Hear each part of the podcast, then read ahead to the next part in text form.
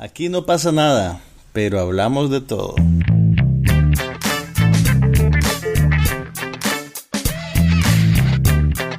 Un podcast sobre cine, TV, tecnología y todo lo demás.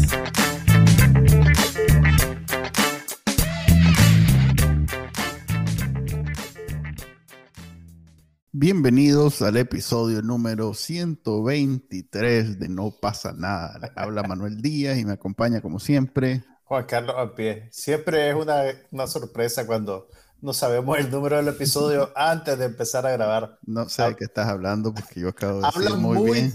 Habla muy bien de nosotros. Yo acabo de decir muy bien el episodio, así que Cierto, creo que estás cierto. confundido porque soy un más preparado que viene aquí listo. Y si eh, una semana, el, si a, a ver, si en la historia de este podcast un- ha habido una semana donde su título realmente cae, este, Cae mal. Cae pues mal. digamos, digamos que impreciso, que, que no Mm. tiene mucho que ver con la realidad el, esta semana, puesto que el mundo está No solo Nicaragua está convulsionada. el mundo está Todo al borde mundo. de la Tercera Guerra Mundial y nosotros aquí estamos haciendo, no pasa nada para hablar de, Banalidades. de lo más... Son banalidades. Estamos Pero bueno, claros de ello. Pero, pero por, bueno. una hora, por una hora nos podemos dar el permiso de hablar de banalidades. Así es, y así que vamos a hablar de... A ver, yo, te- yo vi un montón de televisión. a pesar de la Tercera Guerra Mundial. Es más, eh, eh, era precisamente en... Para protegerte. Era lo que los gringos llaman self-care. No, no, no, no. Debo decir que, que daba, que, que precisamente eh, la experiencia hoy en día del seguimiento de noticias en vivo, para alguien como yo que no tiene televisión, o sea, no tengo el, el, Mm, ok. el- el clásico, No tiene el, el, el feed de CNN, digamos, Ajá, o de. MSNBC, que toda la gente lo puede ver por cable en tiempo real. que vos pones Mm. CNN y estás viendo todo el día lo que va pasando, yo no tengo eso. Entonces Sí. yo lo que hago es que de pronto pasa algo, me meto rápido a Twitter, me meto rápido a YouTube, a Reddit, y en esos tres consumo todo lo que está pasando. La, de- la ventaja y desventaja es que eso lo hago en tres minutos. Entonces, vos ¿Por, que por qué es una ventaja y por qué es una desventaja? es ventaja porque es súper el tiempo, optimizado, pues, sí, claro. es súper con- conciso. Pero la desventaja es que tengo que esperar mucho tiempo para que de pronto aparezcan cosas nuevas. Ok. Entonces, lo que hacía para, para regularme en, en Sí. que, ok, voy a esperar media hora, es que veía algo. Y ya sabía que al Mm. final de esa media hora ya podía revisar de nuevo y algo te iba a estar. Mira, tal vez podés disfrutar de una tecnología de última línea que se llama radio. No. Podés poner ¿En radio serio? en FM. ¿Y dónde consigo eso? Me tengo que ir al carro para hacer eso. Bueno, No, hombre. compra- eso- compra no. un radio. ¿Dó- ¿Dónde comprar un radio? güey? Estás hablando locura. en. Amazon, en Amazon. En la, en la sección de antigüedades. Todas las radios tienen aplicaciones, pues. Pero, pero sí, No, te entiendo. no, Entiendo lo que me decís. Nada de eso. Es más, escuché NPR y Fox News y el otro Mm. USA Today que, que a ver, el robot, el, el- ¿cómo se llama? El, el ama- el Google Home, el Google, el aparatito de Google, que es un parlante inteligente. Vos le decís, dame las noticias y lo que te da es una repasadita de NPR, una repasadita de Fox News Ujú. y luego para balancear se va con USA Today. Pero me imagino que vos podés escoger qué outlets querés que te Mm, filtre o no. Supongo, pero no, no. Porque no- te digo, honestamente, NPR no es como el equivalente de Fox News. O sea, Eh, Fox News es abiertamente político. O sea, Sí, Si pero quisiera- NPR también es, NPR es abiertamente bastante, es progresista. bastante pues. neutral. Sí, pero, pero es- políticamente está más en el espectro neutral, creo Si yo. vos, si vos- NPR, por cierto, es la, la radio pública de Estados Unidos. NPR quiere decir National Public Radio. así. Pero, o sea, el equivalente de Fox News en el otro espectro político realmente es CNN. No es, No, no, no, no, es NPR. no, no, no, no, no. Eh, no sé si CNN tiene radio, pero en radio es. Fox News y NPR son como los dos extremos. Sí. Ok, ok. Uh, Ok, ok. Entonces el Google Home, vos decís a lo que recurre a radio. A Correcto, por eso te digo que sí escuché la versión radio de las noticias, pero de nuevo eran 15 minutos. O sea que, a ver, yo veía esos videos que de pronto vos, vos, vos pasás tres horas viendo en CNN y te Ujú. sale el 30 segundos de video, yo lo vi y lo inmediatamente. varias veces y Ajá, y lo preguntan a repiten y cinco lo personas comentan. diferentes Así eh, es. que lo comenten, sí. Vos lo, si vos te metes a eso donde me meto yo, lo ves inmediatamente, no ves, eh, ves algunos comentarios, pero en 10 minutos ya viste todo. Es que sabes qué pasa. Yo creo que la, la- la noticia en cable, eh, sea Fox News, sea CNN, Ujú. ahora está diseñada de, de- de origen para que vos la tengas corriendo. sí, para en el sea- fondo. En el fondo, sí. Entonces, no, no, no es que te va, no, no es un engagement permanente que te sentás a ver media hora de noticiero. Recuerdo, Simplemente no la tenés corriendo y volteas a subir la cabeza, ves cinco minutos y volvés a lo que estás haciendo. No recuerdo exactamente dónde fue, pero recuerdo haber eh, en algún momento leído, visto o aprendido, básicamente, que esos eh, lower third, ¿cómo que se llama? Eso, esos Los titulares que, Los titulares que en la se- parte baja de la... que, que van, dan, van rotando, que son ideales para los aeropuertos donde los, los- los- televisores no tienen audio. Este, fue una de esas maravillosas ideas de una de esas cadenas para precisamente eh, lograr mantenerse todo el tiempo encendido y poder, eh, eh, pues que, que, que- que no hubiera excusa para que lo quitaran porque como no hay audio, Porque no pues, sabes qué están nada. diciendo. Exactamente, Claro. que se convirtieran en eso, pues. Claro. Y, y algo tan tonto, pues, que uno piensa es obvio, Mm. eh, fue como no se sabía, pues. el, gran, sea, el gran... sí, no, y tiene sentido. sí, Pero entonces- mira, si, si querés, a ver. si No, a ver, sí hay, a ver, sí hay aplica- ah, Lo que pasa es que igual la aplicación de, por ejemplo, Haystack, que es una buena aplicación, que por cierto es de un amigo mío que estudió conmigo en, la- Es de en el colegio. eh, sí, no, no, no es Nica, eh, él es peruano, pero estudiamos en el mismo colegio en primaria.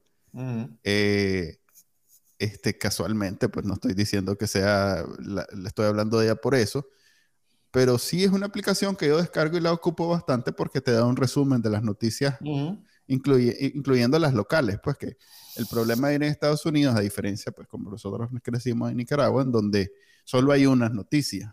Aquí no, aquí hay una Aquí hay un noticia para cada, Claro. incluso ciudad, no se diga Claro. estado. Y, y- y también te, te conviene saber cuál es tu noticia local, pues, porque es la, Sí, que, te, sí. la que te afecta más directamente si se inundó el vecindario pegado al tuyo, por ejemplo. Pare- si, parece mentira, pero si una, te cerraron la autopista donde ibas a pasar, todo eso. una de las saberlo. secciones que son más relevantes, eh, parece mentira, pero es el, el- el clima, El clima. porque, es porque te das y el cuenta... tráfico, y el sí, tráfico.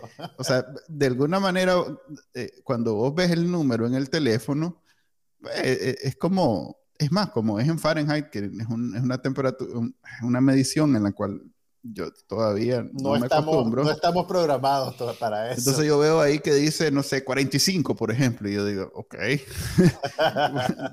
ok, ya estuvo, pero cuando lo veo en el clima diciendo el MAE con el gráfico, bueno, nadie salga porque ahorita las calles van a estar con una capita de hielo que pareciera patinaje sobre hielo.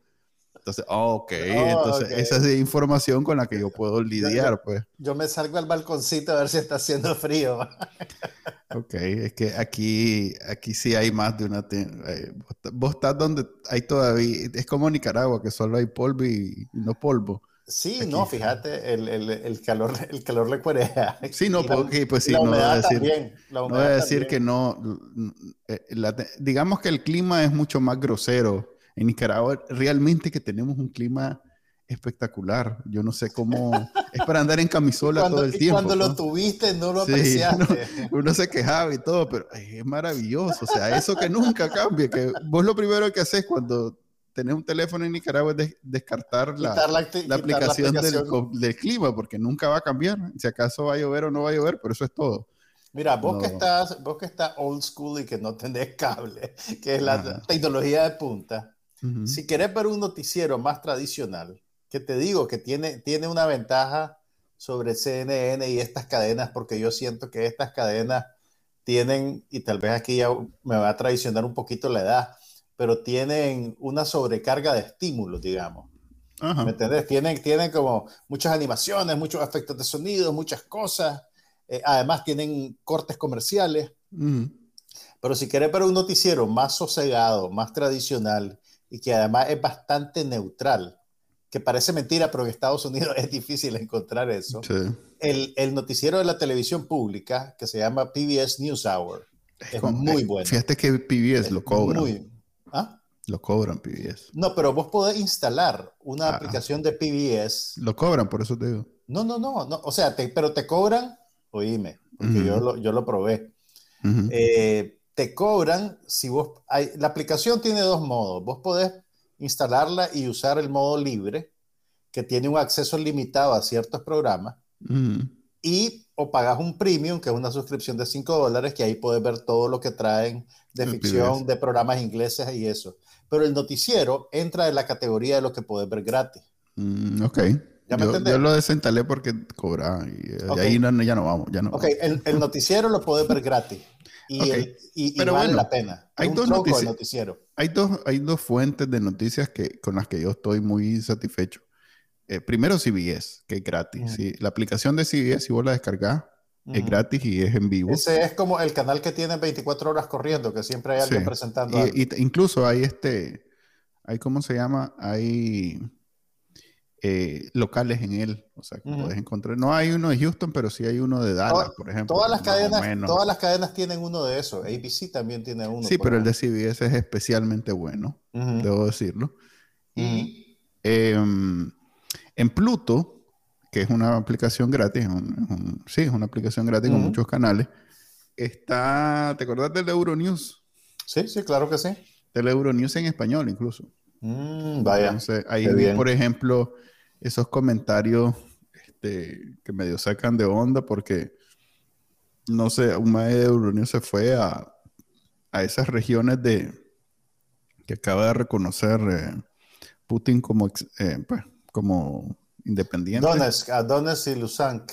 Se fue a una de esas a entrevistar gente y la gente eh, decía, menos mal que ya estamos reconocidos y no sé qué, porque aquí era horrible antes, como cuando vos sabes cuando le preguntan a los, en el, allá en Nicaragua, en el Canal 13, ¿cómo está ahora? Ahora es bárbaro con el pre con el Gracias al comandante. comandante y la compañera Rosario. Sí, porque antes era horrible con los 14 años del... Así, fíjate que curiosamente, o sea que me hizo eh, pensar que es, es complicado, y eso es parte de lo que he ido descubriendo, pues porque los canales así, eh, incluso esto, CBS y, y Euronews, no, es- no hay manera que produzcan 24 horas, o sea que producen una hora continua y la repiten. Fíjate que eso me pasó a mí con esa aplicación de CBS, porque yo también la, la usé por un tiempo. Después de cierto momento empiezan a repetirte. Sí, El- es que o no hay te- o- manera. O te repiten notas o te repiten el pedazo de 30 minutos completo. Y es Así cierto, eh, realmente producir contenido para una cosa que corre 24/7 es, Además que requiere es- es producción. caro y O requiere sea, trabajo no y es como producción. esto que, Claro, no, no no es es como esto que estamos haciendo nosotros, que estamos parte- aquí sentados sí, no. soplándonos y Sí, ay, no, ay. porque también en parte, por eso Ujú. es que los canales de noticias por cable Han pasado a un modo en el cual tienen tanto, entre comillas, análisis, ¿verdad? Que he sí, pasado correcto. en, en personalidades que, hay el, que los tienen en planilla y que recurren a ellos para que comenten sobre las cosas que están pasando. Y más cuando estás haciendo cobertura de una situación de guerra, porque no sabes cuándo te vas a conectar, a dónde están los periodistas, a qué horas te van a poder mandar información. Entonces, eso, eso es bien, es bien reta- el, el concepto de noticias 24/7 es bien caro de producir si te Y no limitas hay manera de recuperar ese a hacer dinero. noticias. Exactamente, no, no es económicamente viable, pues. Sí. Pero. Pero pero- CBS tiene eso, pues, que, que subsidia su... su claro, la- las cadenas grandes tienen, subsidian ese tipo de, de operaciones. pues. Ok, eso fue sobre... Entonces estamos viendo noticias. de- Estamos viendo gran- noticias. Gran parte de, nuestra- de nuestro tiempo. Pero no, debo decir, este, también he visto cosas nuevas. eh, vi dos series nuevas. A la para- chica. Eh, pero si querés empecemos con Vale, cine vos, primero. vos porque- vos sos el hombre que lo tiene todo. Tiene trabajo, hijos y tiempo para ver dos series nuevas en una semana. pues, vi ¿Cuál es tu secreto? ¿Cuál es tu secreto? ¿Cuál es tu secreto? Bueno, las madres duermen y entonces ella aprovecha. ¿no? Le- ok, a ver, empecemos si querés por película. Por fin logré ver, te, te había comentado que quería ver esa de 355. Em, ¿Cuál es La esa? película de acción. A ver, Ah, ok, ok, la, de la- la de las muchachas. la de las espías mujeres, pues, que es con sí. Jessica Chastain, Chastain, eh, con la Lupita en Yogo, Penelope Cruz y Diane Kruger. Kruger. Kruger. eh, Kruger. Kruger. Kruger. Ajá, ¿La viste entonces? Y Fan Bring Bing. Bing. Bing. Bing. Bing. Así Fan se llama. Fan Fan- Bing. No, Fan Bing. Bing Bing. Bing. Bing. Ok, sí, que es una actriz china que tuvo problemas con el gobierno por un tiempo. Mm, Creo que estuvo desaparecida por un par de meses incluso. Pero Mm. bueno, Ok. contame, contame la película. Ok, a ver, eh, la trama es, eh, el- se, la, se le encomendaron a un chatel de 13 años que ve mucho Call of Duty, entonces le dijeron, sacanos una trama ahí de una espía, bueno, sí, hombre, ya te la paso. Una Lo- trama... Lo generaron con un software, con un software de, inteligencia artificial. Digamos que artificial y subinteligencia, que que no, no fue inteligencia por completo, eh, de viaje genérica, eh, la trama completamente predecible, pero debo decir, A ver, dale. En su defensa, en su defensa, debo decir, a ver, normalmente vos sabes que yo critico estas películas de acción cuando las actrices pesan 100 libras y las quieren vender como grande como que levantan Guerrera. Un AK-47 y vuelan. Así es. Entonces, en esta he visto, vi mejorías porque la anterior de Jessica Chastain que vi, eh, que fue aquella, ¿cómo es que se llamaba? Eh, que también era una película de acción. Este. mm, um, déjame pensar, en realidad la estoy buscando. Ah, Y creo que salió directo para streaming. Creo que no pasó por los cines.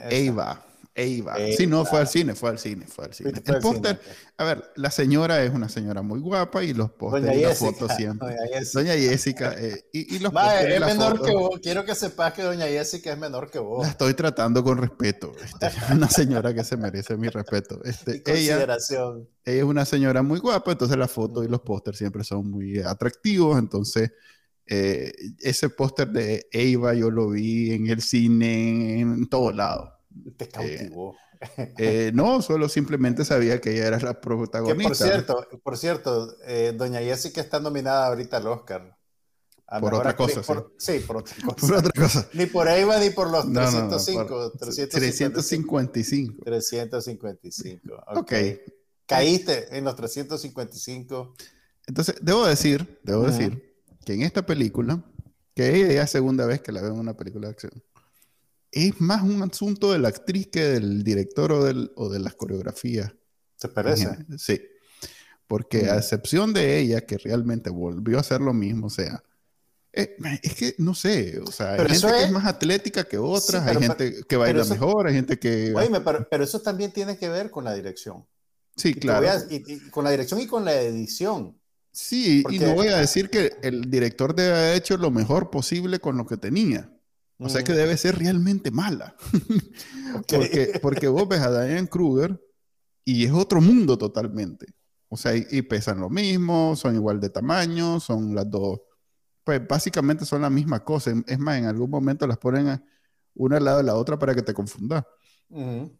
Eh, pero no, pero en realidad la- la- la- la señora alemana es mucho más atlética, debo decirlo. Pues.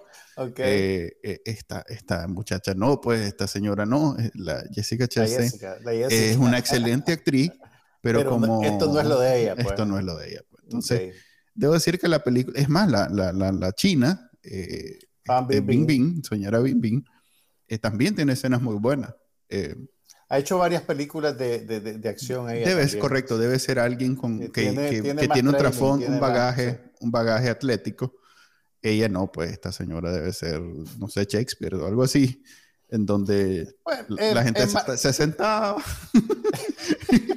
y ahí actuaba. pasás sentada. Sí, ahí, oh, no sé qué, no sé cuánto, no sé cuánto. Entonces pasaban el telón y voy a te levantar. Y era la Ah, siguiente eso es serio, es serio. No como Bueno, te sorprendería la cantidad de duelos de espadas que hay en las obras de Shakespeare. así pero- sentadito, sí. No, hombre. No. Mira, yo te diría que ese es un problema. A ver, probablemente es una combinación de factores como todo lo que pasa en las películas. Pues. Es un problema de dirección, es un problema del guion, es un problema de edición también.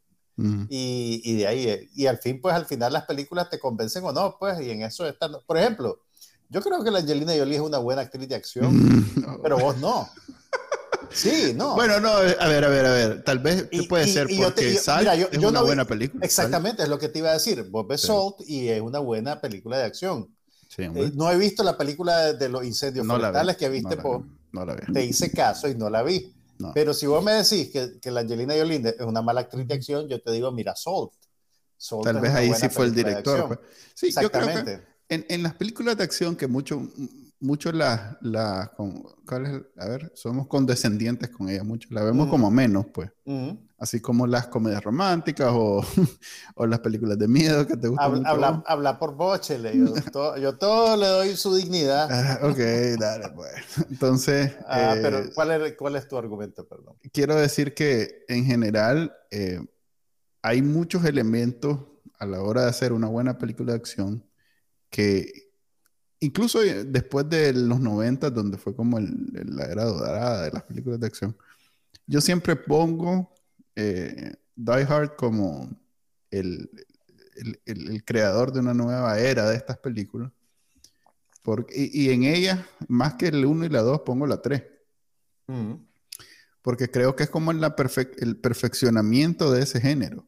En la 1 y la 2, este, si bien Bruce Willis es muy bueno en ellas y hace el, el héroe poco eh, convencional, que no es Ujú. musculoso ni nada, sino que es un señor. Que yo que- te, yo te diría que ese, ese es un arquetipo más antiguo que conecta con, con- con algo que, que- que no es que lo inventó, pues, pero digamos que Ujú. le, le dio mucho, mucho, mucha cancha. Alfred Hitchcock era muy amigo de hacer películas sobre un hombre inocente atrapado en circunstancias extraordinarias, ¿verdad? Donde, donde es perseguido por razones que él no termina de entender. pero y- no hacía películas de acción. Pero, pero, pero, no, pues, pero, pero hay secuencias. Por ejemplo, hay una película de Alfred Hitchcock que se llama North by Northwest, que creo que en español se distribuyó como Con la muerte en los talones, en la cual, que- cuando traducen los títulos, que, entonces, la premisa de la película era que Cary Grant es un hombre normal, común y corriente, que anda paseando en Nueva York por X o Y razón, y de repente lo empiezan a perseguir espías porque lo confunden con otra persona. ¿Me entendés? Entonces, ese es el arquetipo de- de- de la persona que está completamente poco preparada para lidiar con una situación de esa naturaleza y tiene que hacer cosas extraordinarias. Entonces, este maje lo, lo- lo empiezan a perseguir aviones fumigadores, lo persiguen los mafiosos. lo- eh, Es un poquito lo que, lo que pasa con John McClane en el sentido de que, ok, John McClane es un patrullero de bajo perfil y ahora tiene que enfrentarse a 50 mercenarios con un, con un clip y un lápiz de grafito, pues, una cosa así, ¿me entiendes? Sí, pero es diferente por- cuando es una película de acción. A ver, creo que hay parece- un se- elemento, hay un elemento mucho a los de... musicales, te diría. Lo que pasa es que la gente, con- Mm, la mm, violencia te hace, en el mm. sentido, en el sentido de que dependen mucho del Creo que estás movimiento hablando- físico. creo que estás hablando de, de otra evolución muy, muy influenciada, por ejemplo, con el, cine de Hong Kong, cuando este, este, este Ujú. maje de... Sí, John Woo, sí, sí, sí. Pero e- específicamente Jackie Chan empezó a trasladar ese, no sé cómo se llama, eh, pero es un, es, es- es- bien común. Yo vi un documental al respecto. De artes marciales. Sí, que, que los majes tienen como un circo, una escuela donde eh, aprenden no solo artes marciales, sino acrobacia. Acrobacia, claro, claro, y, sí, sí. y eso lo incorporan en sus películas y entonces por eso es que desde que estamos, desde los, desde los tiempos de Bruce Willis, incluso a- Bruce Willis, Bruce Lee, Bruce Lee, incluso antes, Incluso antes, sí. eh, eh, esas películas de Kung Fu no son solo golpes y peleas, sino que son todo esa coreografía, como ahí sí, Hay un- mira, hay- musicales y ritmos. y- Exactamente.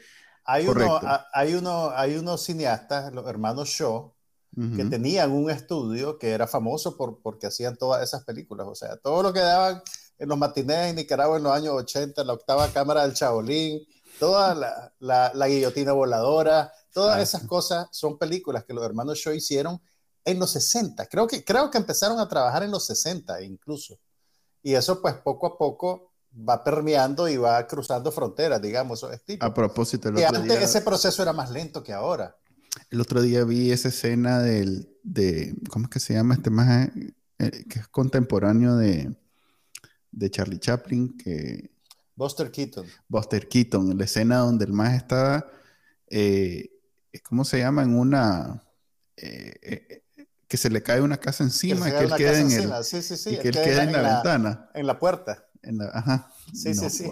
eso ¿Vos sabés, oye, vos sabés que eso, o sea, Buster Keaton hacía él sus propios stunts, pues sus propios trucos, lo hacían en cámara, y ese de la casa eh, lo hizo en, en, la, en la última película independiente que él pudo hacer, porque después pasó a, a, trabajar para un estudio.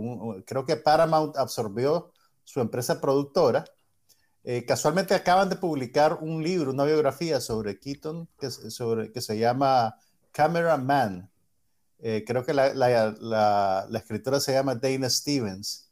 No, no lo he conseguido todavía, me muero por buscar el libro, pero casualmente mencionan eso. Y si vos ves, por ejemplo, eh, tiene una película que se llama The General que no es sobre un general de guerra, es sobre una locomotora que se llama el general. Ah, la, la locomotora también. Exactamente. O sea, todo lo que vos ves en esas películas son realmente pero bueno, de verdad. La locomotora, si bien es muy peligrosa, pero es la, locomotora va lento.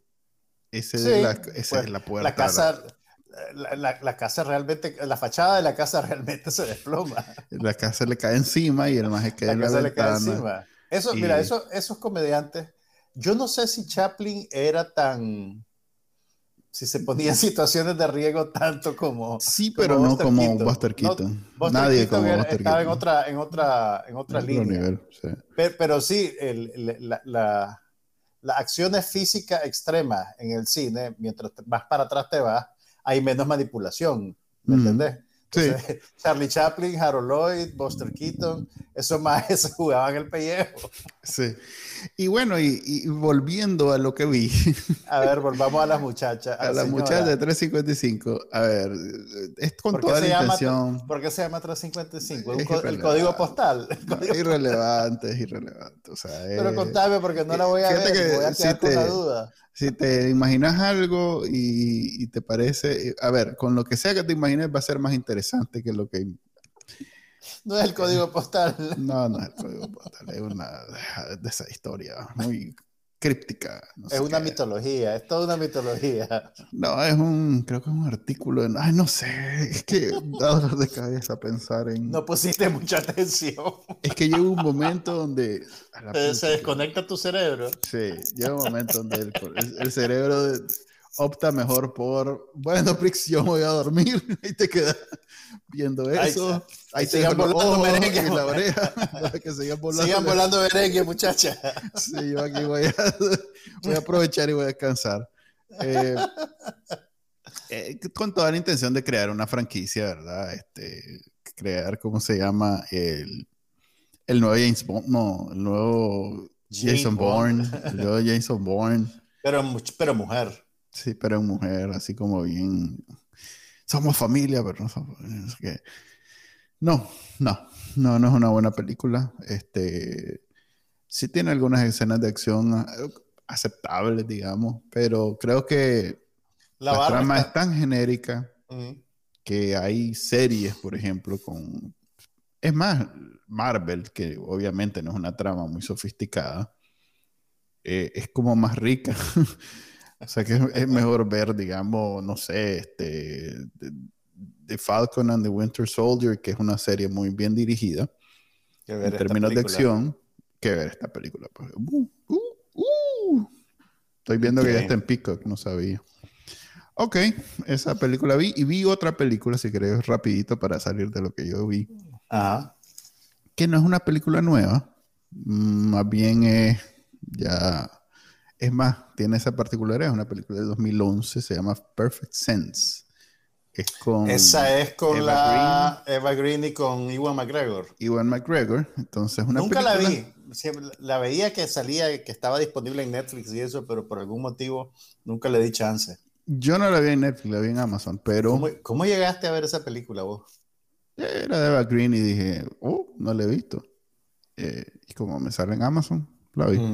Em, tiene, fíjate que es, es del 2011, pero tiene elementos como, sabes, como todas esas películas de pandemia, Ujú. este, ti- en algunas cosas la pegan.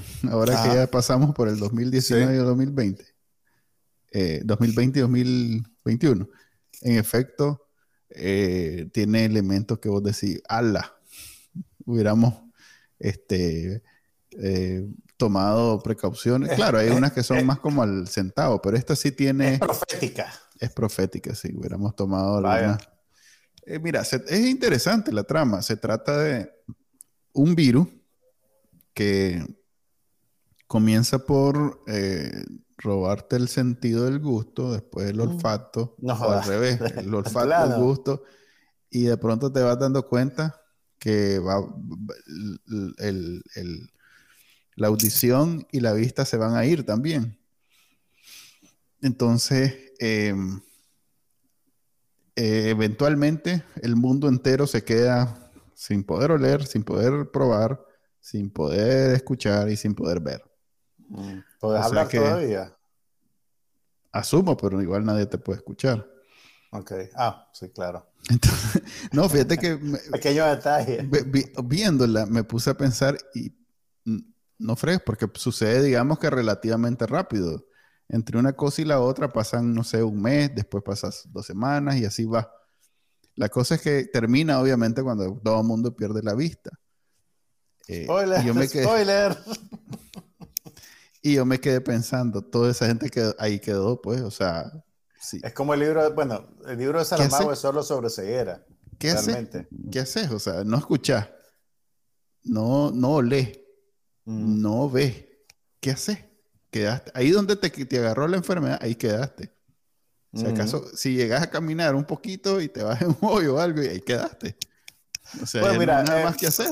Realmente una Y si no puedes probar, ahí andás agarrando tucos de papel y pensando, ¿será papel o será, será comida? Quiero, quiero creer que la humanidad encontraría la manera de prevalecer. No, fíjate que ahí, eso, eso creo que es lo más interesante de toda la película, que Que- llega un momento donde yo pasé un buen rato pensando, tiene que haber una forma de sobrevivir a esto, pero no hay. ¿Qué hace? Tenés que ser realidad. fuerte. Tenés que ser fuerte, mano. Usa mascarilla, limpiate las manos.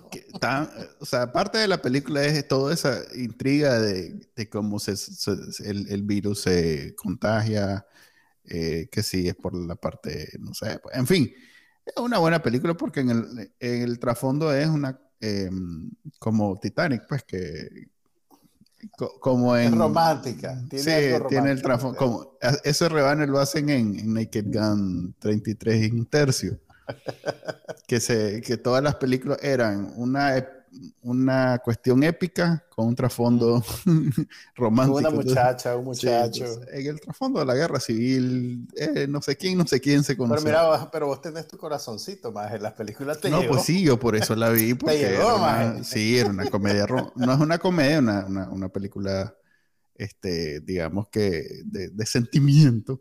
Ok. Y, y, este, ¿Quién sos vos y dónde está Manuel? No, eh. Em, está buena, véanla, si la pueden ver, está, está interesante, está interesante. Ahora sí, te lo dejo para que nos hables de qué, qué hay en el Ok. cine y qué viste. Ok, mira, primero quiero, pues, a la gente que está físicamente en Nicaragua y que ya está vacunada y que no le molesta ir al cine eh, en un estado policial, Ajá. en los cinemas están proyectando El Padrino, la película Original. de Francis Ford Coppola a propósito de su 50 aniversario. Entonces, si nunca han visto El Padrino o si solo lo han visto en video, creo que vale la pena que vayan a verlo en pantalla. ¿De qué te reís, maje?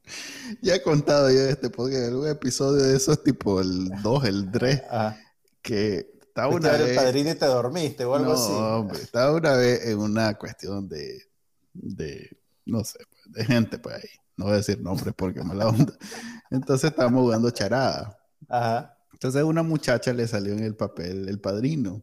Ajá. Entonces la magia, que aparentemente nunca lo había visto, comenzó a hacerle como cantinfla. Entonces, estaba votando cantinfla, no sé qué, diciendo puras películas de cantinfla. Entonces, al, al final la magia, no, el padrino. El padrino no es de cantinfla. ¿Cómo no? Dice el hombre. Porque hay algunas películas donde el ma es el padrino de un chavalito. Entonces el chavalito le dice, padrino, padrino.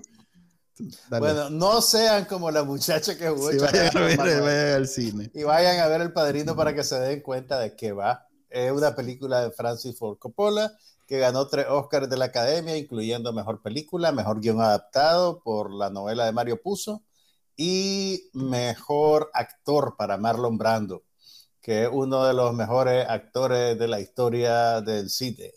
Y, y también tiene grandes actuaciones de Al Pacino, de Diane Keaton, de James Caan, y si no saben quiénes son esos más, es mayor razón para que vayan a ver la película. Entonces, El Padrino está ahorita en cine a propósito de su 50 aniversario. Y ya que estamos, bueno, y saltemos al presente, y vi una de las películas que ampliamente ha sido reconocida como una de las mejores películas del 2021, y se llama La peor persona en el mundo, The Worst Person in the World, que es una película noruega de un director que se llama Joaquín Trier, que tiene ya varios años de estar haciendo cosas. Y en este caso eh, presenta una comedia. eh, Mira, es, difícil, bueno, no la, no la quiero encasillar. Eh, realmente es un drama con matices de comedia, por así decirlo. Hay gente que incluso la califica como una comedia romántica, pero es bastante, eh, ¿cómo te puedo decir? es bastante descarnada a la hora de ver eh, cómo funcionan los sentimientos y la, el impulso romántico y, y, cómo encaja también con el, con, pues esto, esto, puede sonar raro, pero digamos con la, con la dimensión existencial de la persona. Eh, mira, la película está contada desde el punto de vista de una muchacha, un personaje femenino, y la película empieza con ella bien joven eh, y, y, básicamente la sigue a lo largo de varios años en, en, en sus relaciones amorosas y en su vida, pues. Eh, tiene, tiene ciertas pretensiones literarias, por así decirlo, porque tiene un narrador omnipresente que ocasionalmente interviene y que no es necesariamente ella, y que comenta sobre lo que está pasando o te dice o te permite meterte en la mente de los personajes eh, de, de, maneras que los personajes mismos no hacen, digamos. Por ejemplo, hay una escena que ella va a visitar a su mamá y a su, abuela, y entonces el, el, narrador interviene y empieza a hablarte de la antepasada, de la bisabuela, de la tatarabuela. Eh, es una cosa bien breve, bien corta, pero digamos que le, le, le, da como otra capa de contexto a lo que vos estás viendo. Eh, y, y, también el, el guion presenta la película como que si fuera un ejercicio literario. Te dice, esta historia te la vamos a contar en 12 capítulos, un prólogo y un epílogo. Y, y, y las partes están marcadas con, con, disolvencia a negro y contexto en la pantalla. Capítulo 1 y cada capítulo incluso tiene un título. Eh. Pero es, es, ese pues, es un recurso narrativo interesante, pues, pero por sí mismo no basta para hacer una buena película pero realmente la película es, bien interesante y es, y es, muy sensible, pues, y, y, casi te diría que es una película romántica que no es romántica a la hora de, de, de observar cómo, cómo, sus personajes se mueven en la vida y cómo toman sus decisiones y cómo hacen las cosas que hacen, pues, ¿me entiendes? Incluso, eh, bueno, el, el, el, título es casi como una trampa, pues, la peor persona del mundo, porque realmente hay un personaje que se identifica como la peor persona del mundo, pero no es necesariamente ella. Eh, pero pero el, el, ella hace cosas que, que vos no, la, no verías pasar en una, en una comedia romántica, por así decirlo. Y la película eh, se reserva cualquier juicio de valor sobre lo que ella hace, eh, ¿me entendés? O sea, realmente cuando vos observas una, una, una relación romántica en, en, en, la vida real, pues la gente se enamora, se desenamora, se las pega, y, y, cada persona que hace esas cosas, pues tiene sus razones y se siente a sí mismo justificado, ¿verdad? Usualmente en una película, cuando estas cosas pasan, hay un juicio de valor conectado con las acciones de los personajes. Hay personajes que son censurados por lo que hacen o castigados o pintados como villanos, ¿me entendés? por, por, ese tipo de, de, acciones. Pero esta película eh, toma, toma, toma distancia de emitir cualquier juicio de valor, siento yo. Y, es bien, y eso es lo que la hace novedosa. Pues más allá de la forma narrativa, es, por así decirlo, la actitud que tiene la película frente a su personaje. E, es una actitud, a pesar de que estás lidiando con cuestiones románticas, es una actitud bien desapasionada, por así decirlo, y, eh, eh, toma distancia, pero, pero es una película emotiva también. No es, eh, no es una película fría, no es una película clínica, por eso te diría también que funciona como comedia romántica, pues, porque hay cosas que son, que son simpáticas, que son divertidas. Y, y, los actores son, son extraordinarios. Pues la, la, actriz que yo nunca la había visto en ninguna otra película se llama eh, Renata Reinsby, es excelente. Y básicamente, pues el peso de la película está en su hombro. Y el, son actores noruegos. Son actores noruegos. No, pero por ejemplo, el, principal actor masculino que se llama Anders Danielsen Lee, eh, lo acabo de ver en una película que se llama Berman Island, que es una buena película, no, me enloqueció, pues, pero estaba bien, pero este personaje que el maje hace en esta película es mucho más interesante. Eh, e incluso te digo, generacionalmente, es una película con la que nosotros estamos ahorita como en el bracket de la audiencia perfecta para verse retratada en esa película. Salvando, pues, obviamente. para cuarentones. para treintones y cuarentones, pues, realmente. Ah, porque, porque ella, el personaje principal... ¿Querés ahí difuminar que, en, qué, en cuál etapa? No, no, no, porque, porque el personaje, el femenino, es menor que el hombre. Mm, ¿Me entiendes? El hombre es un cuarentón, ella está en sus 30, entrando en los 30, empieza la película en sus 20 Mm, ¿Me entendés? Y, eh, eh, mira, una, es una película bien interesante también, no solo, por, no solo por la manera en que retrata las vicisitudes románticas, sino también porque su verdadera preocupación es cómo el personaje y por extensión la persona que está viendo la película eh, encuentra su lugar en el mundo, digamos, o sabe lo que quiere hacer. Eh, hay, hay, una dimensión de la personalidad de ella que tiene que ver con cierta inquietud y cierta incapacidad de decidir qué hacer con, la, con, tu vida, ¿me entendés? El problema de qué hacer con tu vida profesionalmente, de cómo te definís, eh, de, de, qué, lugar tienen las relaciones amorosas en, en tu vida, eh, está patente en la película, pues, y, tus relaciones con otras personas, cómo te influyen o cómo no te influyen o cómo reaccionás vos contra ellas es bien interesante, es una película bien, bien, bien interesante. Yo, yo había visto una película previa de este hombre, eh, pero honestamente no, no, no, me no, me, no, me, preparó para lo que vi, pues, digamos. Es una cosa bien, bien especial, bien particular. Em, está nominada a dos Óscares este año. Está nominada en las categorías de Mejor Película Extranjera y Mejor Guión Original. Que te digo, yo siento que son muy merecidas. Yo también hubiera nominado a los actores, la verdad. Pero, pero es, una, es una película muy linda, muy interesante. Si tienen chance de verla, eh, véanla, porque vale la pena. The worst person in the world, la peor persona del mundo. Está disponible en... Ahorita está en cine. Ah, en Estados Unidos. Y en Estados Unidos, ah, ok. Sí, pequeño detalle. Buena suerte con esa, con esa tarea. Eh. Pero mira, eh, tiene un perfil alto y yo creo que eventualmente pues, va a migrar a servicios de streaming en todos lados. Está distribuida en Estados Unidos por, por Neon, Neon, que es una, una distribuidora de películas independientes eh, y extranjeras, que tiene un contrato con Hulu. Entonces, eventualmente pasa, aparece en Hulu y probablemente, no sé cuál es el equivalente de Hulu en Latinoamérica, ¿será Disney Plus? Creo que se comparten entre Disney Plus. Paramount Plus y Paramount también, creo. No, Stars y. No, más bien Disney Plus le meten Stars, y le meten. Sí. sí, sí, sí. Cosas de Hulu le meten.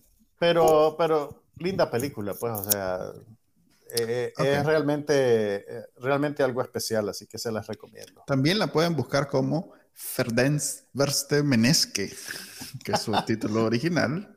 Claro. no sé por qué no se lo, no sé por qué no se los dije. Sí, este, me parece una, una omisión tuya. ok, ahí está. yo, yo vi tres series, así que... Espérate, espérate. solo quiero recomendar otra película a, propósito de que vos viste una película que tiene 10 años. Ah, va a salir con algo de 100. No, yo vi una que tiene 50. Era colores, era colores, debo decir. como gran cosa, esas que ponían en el póster. ¡A color! ¿Cómo es que lo ponían? Eh, ¿Cuál era lo que...? Eh, eh, el Technicolor. El Technicolor. Este, ¿Cómo es que le ponían? Em, tape, no. A todo color. No, le ponían en inglés, ¿cómo es que le ponían tape? No, recorded in, Technicolor, algo así le ponían. como, como gran cosa, pues como ahora le ponen IMAX. No, pero, pero no, es tan vieja, más.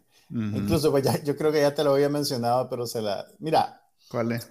A ver, que es una de las cosas que yo creo que se pierden con, con la abundancia de contenido que tenemos ahorita y la manera en que dependemos de algoritmos para que te recomienden cosas, ¿verdad? Se pierde un poquito el, el, el, el ejercicio curatorial, pues, que, que, una persona tiene de escoger algo y de decirte, mira, esto es interesante. Venimos ya a la defensiva, quiere decir. No, no. no, no, no. Yo te había contado hace un par de semanas, creo, cuando te hablé de Chameleon Street, que estaba viendo una serie de películas que tenían que ver con el, el, mes de la historia negra en Estados Unidos. Ah, ok. Entonces, dentro de ese mismo ciclo, mi cinito artístico local programó una comedia que se llama Cotton Comes to Harlem. Ajá, la que me contaste. Yo ya te había dicho que es una comedia de 1970, eh, basada en una novela de Chester Himes, que es un novelista policíaco de raza negra que tiene eh, que, que, que, pues, que tiene su, tiene su culto, ¿verdad?, alrededor de su obra, eh, y, que, y que varias de sus novelas han sido llevadas al cine. Él escribió, por ejemplo, el libro en el que basaron a Raging Harlem. ¿Te acuerdas de esa película? Que creo que salió en los 90, creo que era con Eddie Murphy o alguien así. No, Harlem Nights es con Eddie Murphy, con ah, Pryor y con... Es con, es con, es con otro actor. Creo que esta era con, con Wesley Snipes pero, eh, y, con, y con Mario Van Peebles tal vez, pero pues Chester Himes es un buen escritor de, de, de novelas policíacas y él es el que escribe Cotton Comes to Harlem, que es como, ¿cómo te puedo decir? Es como una historia, es una historia policíaca picaresca, ¿verdad? Eh, ambientada en el Harlem de los años 70. Cada vez que cuando decís picaresca, solo imagino aquellas películas mexicanas de la no, no es del, del Flacolmedo, Sí. no, no, no. ¿Cómo que lo ve? Eh, los albañiles, no sé qué. No, hombre, y la fichera. No, hombre, no. ficheras, pero los albañiles versión. Cuando te, cuando te digo picaresco, no es por, por una cuestión de sexualidad, sino por. Eh, tiene que ver con, con con, el, el, el, género literario, pues tiene que ver con, con, con aventuras, con, con un cierto tono de sátira, ¿me entendés? Con el Como el Azarillo de Tormes. El Azarillo de Tormes es la novela picaresca por excelencia en la lengua españa. Entonces, no, no, no, tiene que ver con, con que salen las muchachas. Travesuras, pues. pues, con Exactamente. Tiene que ver más con, con, travesuras con un, y, y, más que con cuestiones de sexualidad. Aunque sí puede haber una dimensión de, de, sexualidad en el, en el, asunto. Entonces, mira, Cotton Comes to Harlem, aparte de que es a, a, mí siempre me encanta ver películas que te muestran otra era y, y de remate cosas con las que... Vos decís que es de, hace 50 años, es del 70. Es del 70. Del 70 al 2000, sí, son 50 años más. Espérate, suave, suave, a ver, 70, De hecho, son, 50, son 52 años. 2010. No, espérate, 80. Manuel Díaz está descubriendo en tiempo real la magia de las matemáticas. 2010. 2000.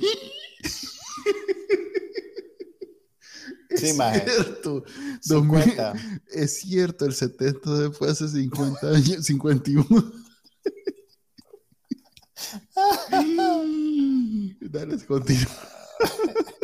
Entonces. Ok. Entonces, a- aparte de que es interesante ver eso, eh, la película realmente puede identificar cómo, cómo influye en otras cosas. Pues, por ejemplo, esta película, yo estoy seguro que Spike Lee se inspiró en ella en algún nivel para hacer eh, Do the Right Thing.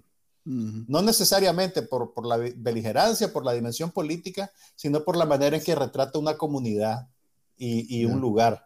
Eh, si bien Do the Right Thing es, creo que es acerca de Bed, se desarrolla en Bed-Stuy, que es otro barrio negro, no es Harlem, pero la manera en, pues, en que te introduce a los personajes, la manera en que te, te- te pinta una comunidad, la manera en que interactúan en e- entre ellos, tiene mucho, creo yo, de, de- de esta película.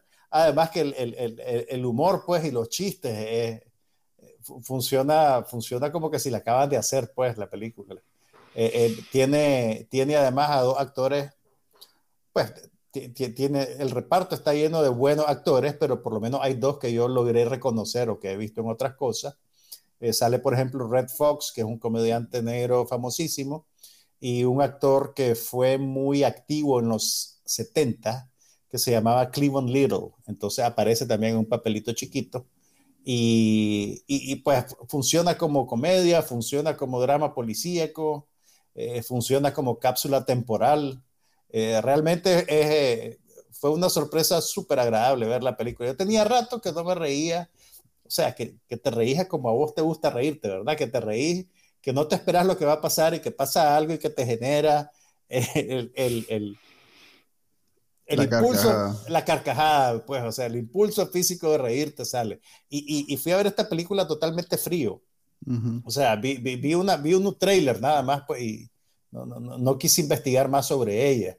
Eh, además, una nota interesante es el debut como director de Ozzy Davis, que es un, un gran actor negro que estuvo muy activo en los 60, los 70 y que incluso tiene un papel pequeño pero crucial en Do the Right Thing.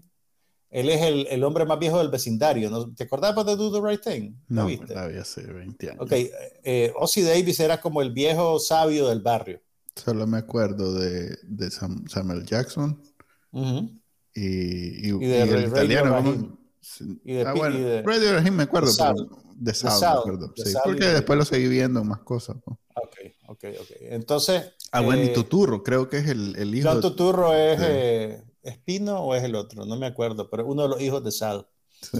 Entonces, eh, Cotton Comes to Harlem es una. O sea, ya, ya no la hacen así, ¿vale? Cuando, cuando los viejos te dicen, ya no la hacen así. Debo de decir, debo decir que ¿puedo, puedo, puedo ya hablar de otra cosa.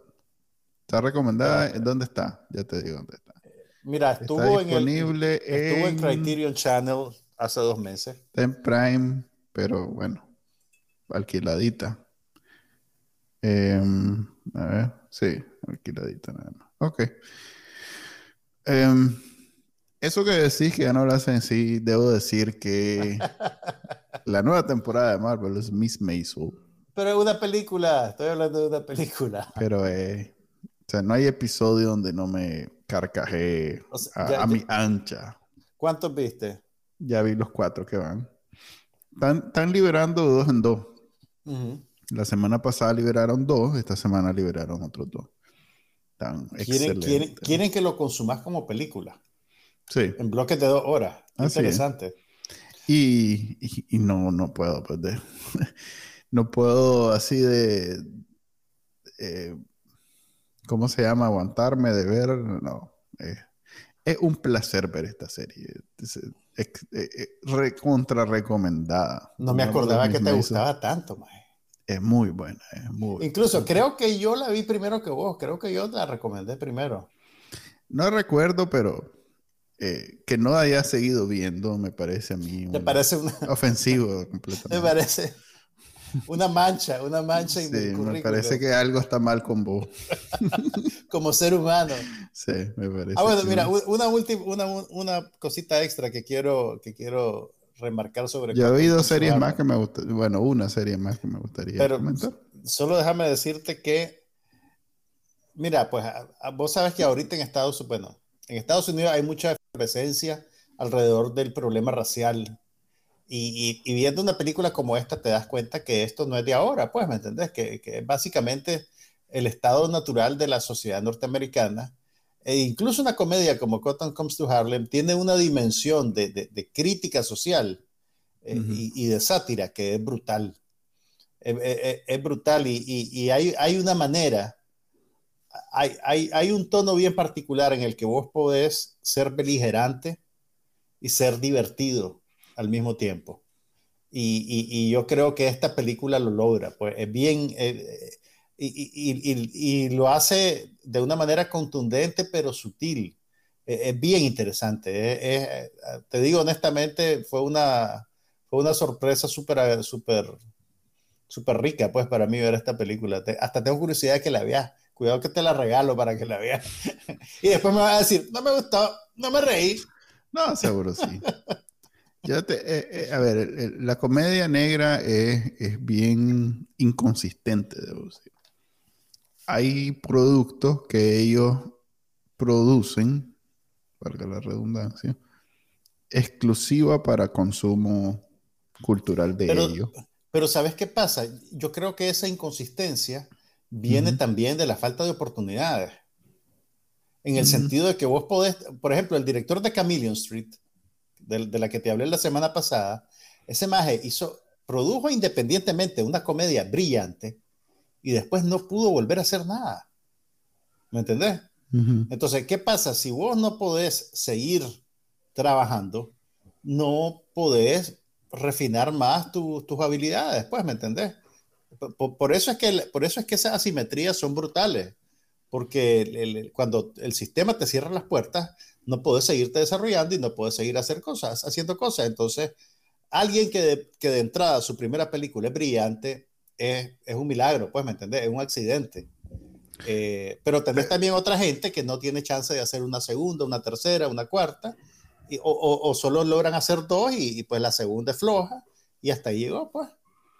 Pero más allá de, de por qué funciona así, yo estoy hablando de que yo consumo, pues, eh, al ser fan del rap y del hip hop, eh, digamos que tengo una predilección por el, por por lo menos un, un, tipo de cine negro. ¿Alguna vez viste Fear of the Black Hat? No. Ok, esa, esa es una sátira sobre un grupo de rap que salió, no sé si a finales de los 80 o principios de los 90, que ahí la tengo, ahí me salió de uno de mis servicios de streaming, pero todavía no la, no la he visto. Tal vez la deberías de buscar, ya que a vos te gusta e, ese, el género y el subgénero, pues, de la sátira rap. Que está también CB4, ¿no? Es la otra. Ah, CB4 sí, ya la CB4 es como la, la, la, más reconocible. También hay unas, no, hay más, hay más. Este, debo decir que la, la más interesante es la que hicieron los Wayans que se llamaba Don't Be a Man. No, hay una mejor, incluso, incluso antes. No, pero esa. Esa, es como una burla a Boys in the Hood, ¿no? Sí. Don't be a menace to society while drinking your juice in the hood. la chocolate. ok. Se están burlando de Menace to Society, Boys in the Hood, eh, Juice, y ¿cuál era la otra? Don't be a menace to society while you drink. Esa, esas son, pues, básicamente. Pero, que corresponde a un momento en los 90 en el cual hubo muchas películas independientes. Pero mucho que mejor. Tenían que, ver con la experiencia de los jóvenes. De eso, de hecho, ellos hicieron muchas de estas sátiras de, de Scream y todas esas. Sí, después, después de. De hecho, yo creo, En los 2000, que les, les, fue muy bien con esa. Yo creo que Don't Be a Menace to Society fue la primera película que hicieron, porque ya tenían el programa de Living Color antes, ¿no? Sí. Pero la que quiero decir es I'm Gonna Get You Soccer, que es, ah, soccer, que es del 88, que es previa a esa y que es muy buena. Que esa es más sobre Black, Exploitation, ¿no? Sí, que es más rebanando a, ¿cómo se llama? A, ¿Cómo se llama aquel de? Shaft. Shaft, correcto. Right on. Ahí Chris Rock tiene, tiene su primera escena a la estrella. Para estar, para estar satirizando el, el Black Exploitation eh, eso fue como 20 años después de que el Black Exploitation tuvo ah. su auge. Porque el auge del Black Exploitation creo que es a principios de los 70. Ok. Em, quería hablar de dos series. ¿Da tiempo? Sí, hombre. Vos mandás. bueno, vi la que recomendaste de, de Ben Stiller. Ajá. Sí, pues hablamos de Severance, sí. La vi y definitivamente lo, lo la producción es otra cosa. Eh, Se, ve la plata. Se, se ven los reales. se se ve la plata. Se ve la plata. No es una comedia. Me recuerda, no. ¿sabes a cuál? A aquella de Debs. Ajá. Pero, pero Devs era más abiertamente dramática. Esta tiene, Sí. esta, esta tiene, Tiene algo un de sátira. Tiene un Tiene hilo, algo de sátira negra. Pues, Tiene de- un- de negra en el sentido de. tiene un tono cínico que Sí. no tenía Debs. Exacto. Creo que te dije mordaz pues. Ajá. la ah, semana pasada. Eso, eso, está bien. Sí. Y también vi una que escuché mucho hablar de ella. La estoy viendo. La he visto solo un episodio. Se llama Inventing Anna. Ah, ok. que es de Netflix, que es de la Shonda. De la Shonda Rhimes, que es la creadora de Scandal y Bridgerton. ¿Bridgerton o Bridgertown? ¿Cómo se dice? No, Bueno, primera esa. cosa de, de Shonda que veo, que pretendo ver más de un episodio. Nunca he visto más de un episodio de nada que haya hecho ella. Eh, y, lo, y lo decís como con sabrosura, como con- bueno, me está, me está ahí respetando porque yo vi todo Scandal. no, no, pues no soy un fan, pues, no soy un fan. Ok, ok. Em, pero como es basada en escándalo de la vida real y Es sobre esta una la Julia Garner, es muy buena actriz. Es sobre una mujer que estafó a un montón de gente en Nueva York para financiar un estilo de vida extravagante. Así es, ¿verdad? Eso Sí, es lo para, que... para estilo de vida de influencer, para Ajá. una de esas influencers que llama, que sobresale sobre, que, que hay un Está- montón. Está a un segundo de ver el estafador de Tinder. También pretendo ver esta No lo he visto, no lo he visto y no estoy jugando tampoco, así que vean el estafador ¿Sabes de qué? Tinder si Cuando no tenés Netflix, todas estas cosas, vos decís, ah, ve, está pegando y no sé. Si dentro de dos semanas ya nadie se acuerda, ya no la veré. Ok, entonces creo vos, que- tenés tu vos tenés tu sistema para no dejarte llevar por el hype. Eh, sí, uno de- al no estar en ese en esa pantalla de Netflix donde te, te, la- te infla todo lo que quiere que veas, entonces de alguna manera te, te proteges de eso, pero, pero esta sí la quería ver. es una serie limitada, ¿verdad? No es una cosa que va a continuar por varias temporadas. ¿Quién sabe? Entiendo, es una miniserie, pues, por así Es decirlo. una miniserie de nueve episodios. Ok. Em, voy por el voy a ver el segundo ahora. Voy por la mitad del segundo. Em, está interesante, es, más drama que comedia. Em, pero no deja de sentirse ese, esa, esa, ¿cómo decirlo? Eh, percibirse como baratita de Netflix, pues, como.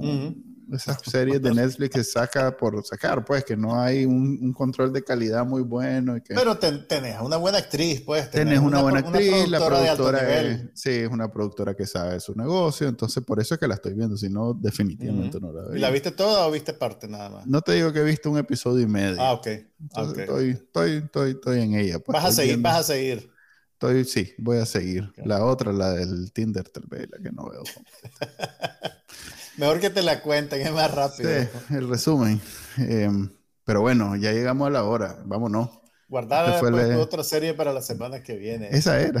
Severance y, y Inventing. Ah, ok, ok, ok. Bueno, Eh, pero vean The Marvelous Miss Maisel, que eso sí vale la Ok. pena verlo. Es como una orquesta en, wow. en todo aspecto. Es como ir al teatro. Wow. Sí, hombre. Manuel, vos vas al teatro. ¿Cómo sabes No, que es so- como ir al teatro? Por eso, pues, por eso es lo que la gente siente cuando va al teatro y se pone elegante y ve algo que supuestamente es. Así es ver Miss Maisel. Ok, ok, ok. La voy a ver de vuelta, me convenciste. Esto fue No pasa nada, el episodio número 120 y algo, ya se me olvidó. Bueno, 22. 22 de... Todo lo que dijiste al principio lo acabas de borrar de un manotazo. Este es el episodio número 122 del podcast No pasa nada. Ya saben que lo pueden ver en vivo a las 5 y media los viernes y descargar de su directorio de podcast favorito. Hasta la próxima, Manuel, y te lo dejo. Juan Carlos Ampie, hasta Bye. luego. Aquí no pasa nada, pero hablamos de todo.